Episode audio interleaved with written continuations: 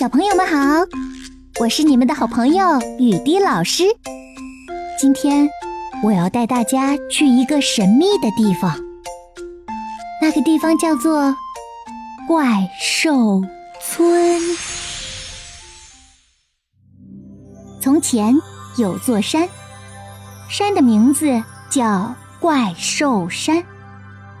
怪兽山里有个怪兽村，怪兽村里住着许多许多怪兽，有爱打喷嚏的喷嚏怪兽，啊嚏！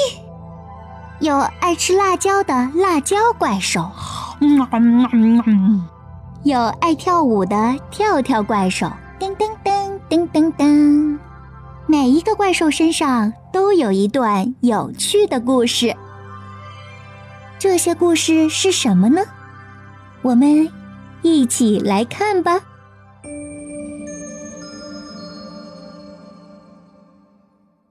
第一个出场的是怪兽村里德高望重的怪兽爷爷。怪兽村里最爱看书的怪兽是怪兽爷爷。怪兽爷爷住在一个古堡里。他的家里具体有多少本书，谁也数不清楚。怪兽爷爷的朋友大嘴巴怪兽曾经专门数过一次，可是数了三天三夜都没有数完，最后累得趴在书堆里打起了呼噜。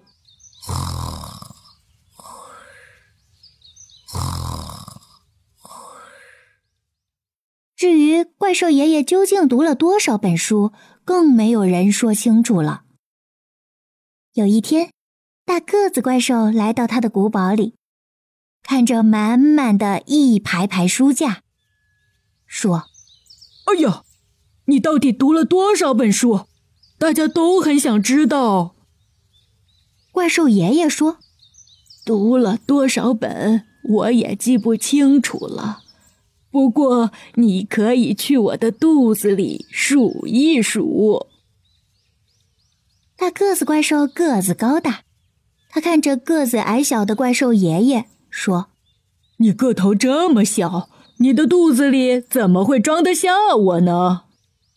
怪兽爷爷说：“哈哈哈哈，读书多了，肚子也就宽敞了。”怪兽爷爷张开嘴巴。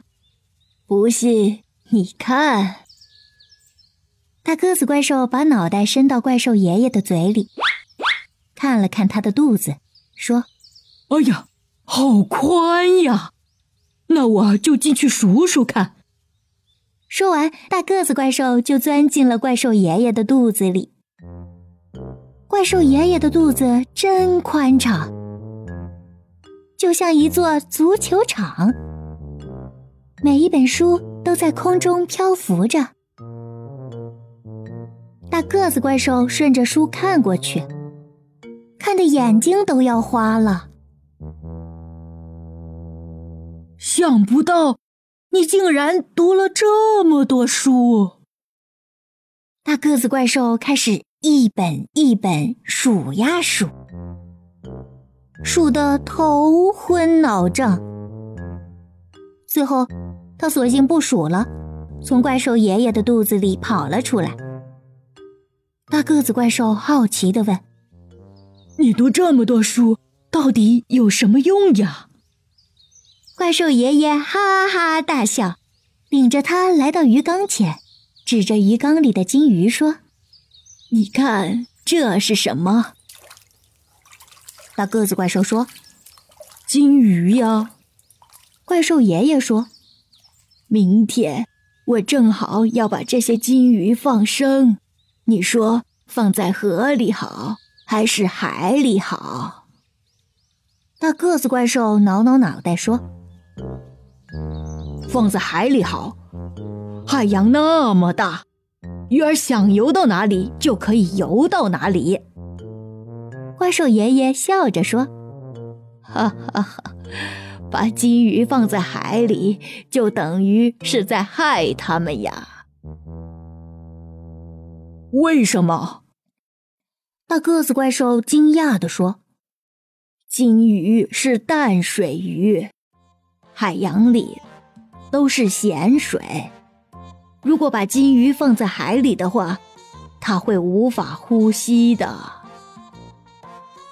哦，还有这事？大个子怪兽很惊奇。正在这时，忽然一阵大风吹来，从窗外吹来了一片枯黄的叶子。怪兽爷爷捡起这片叶子，说：“为什么叶子在春天是绿色的？”在秋天会变成枯黄色。为什么天空有时候会下雨，有时候却会下雪？为什么会有白天和黑夜？为什么我们的村子叫怪兽村？为什么呀？大个子怪兽专心听着。怪兽爷爷指着一排排书架，笑着说：“哈哈哈，要解开心里的疑惑，你可以在书中寻找答案呀。”大个子怪兽走到一排书架前，摸着一本本书的书脊，缓缓地说：“怪兽爷爷，我知道你为什么要读那么多书了。”我也知道读书的用处了。